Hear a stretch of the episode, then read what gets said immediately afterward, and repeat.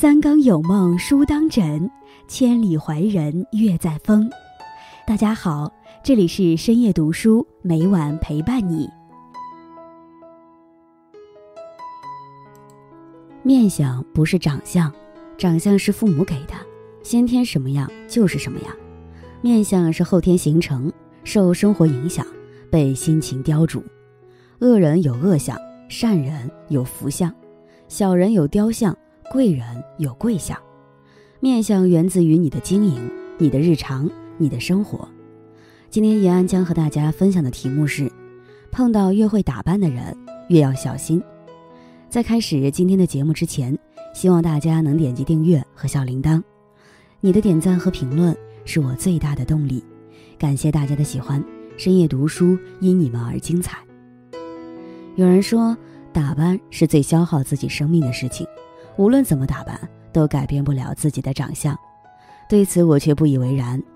虽说长相是天注定的，我们无从改变，但一个人的容貌却只有三分是天注定，剩下的七分全靠后天的修炼。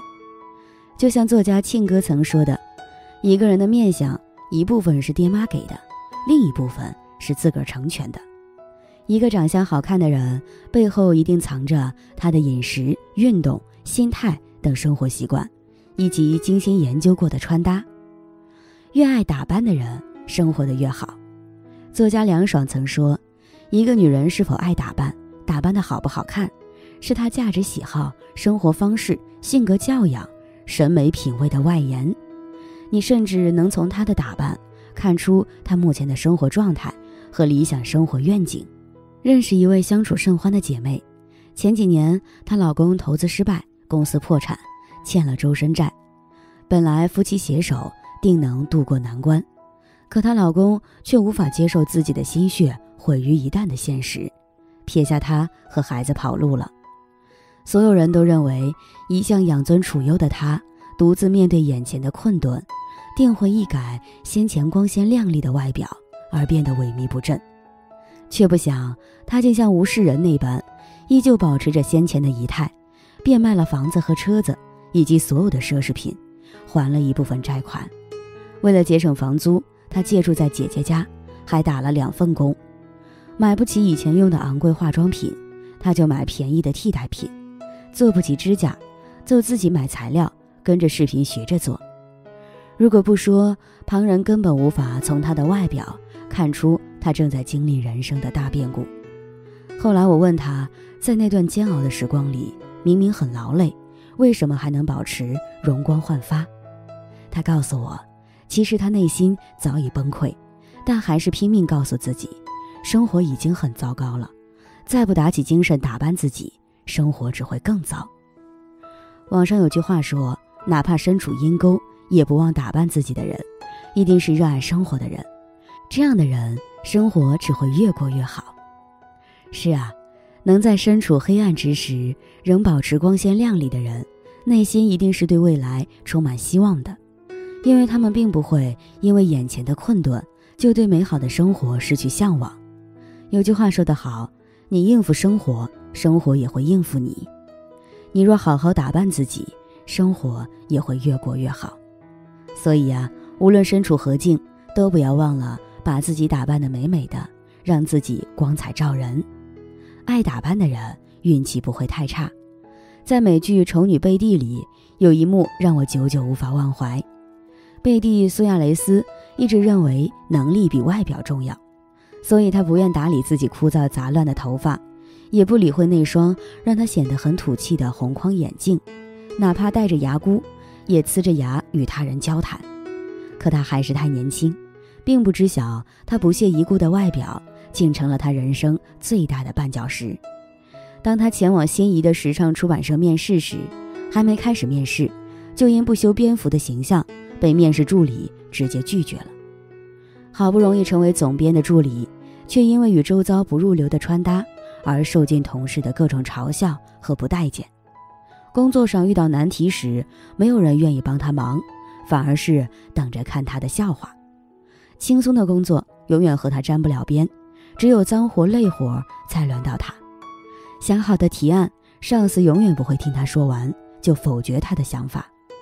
就连在一起多年的男朋友，也因遇到一个好看的女人而离开了他。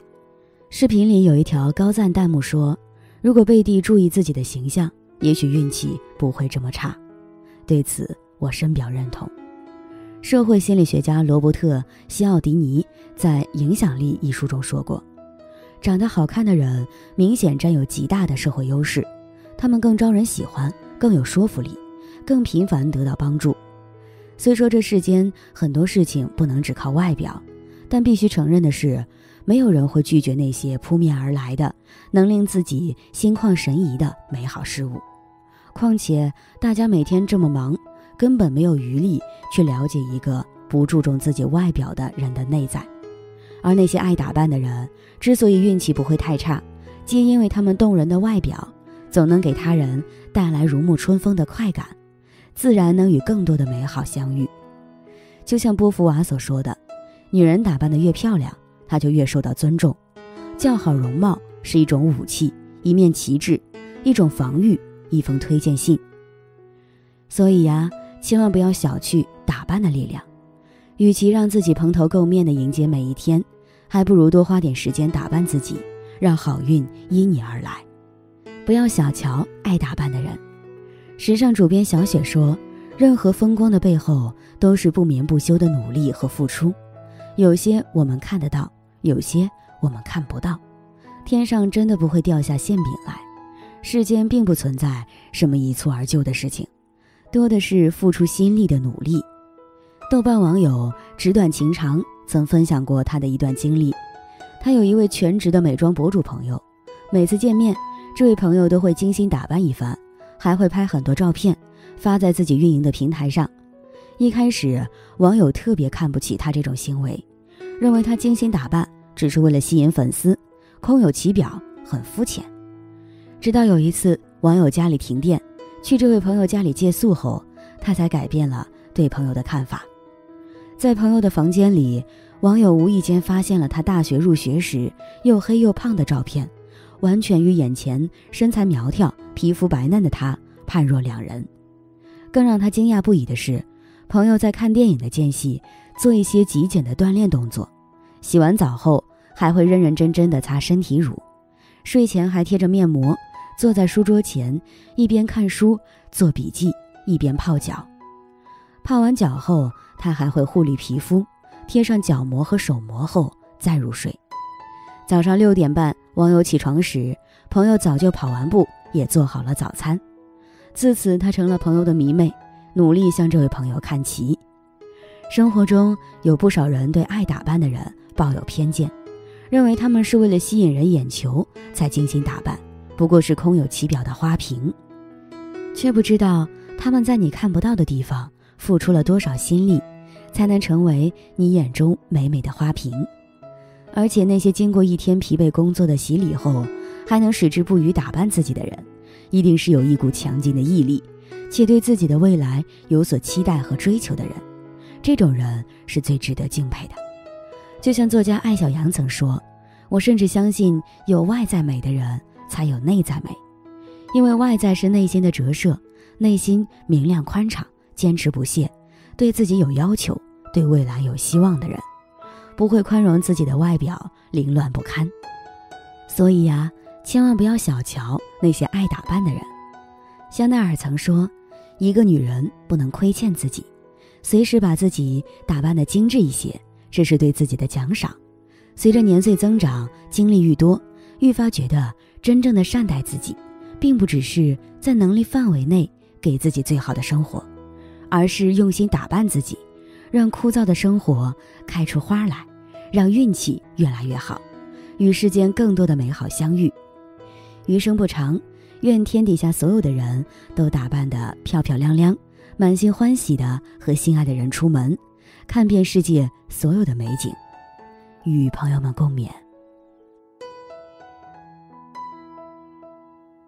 今天分享到这里，如果你也喜欢这篇文章，并且让你深有感触，希望你能分享给身边的人，让我们一起在阅读中成为更好的自己。最后，在 YouTube 和 Facebook 上都能找到深夜读书哦，也期待与你的互动。感谢你的收看，我们下期再见。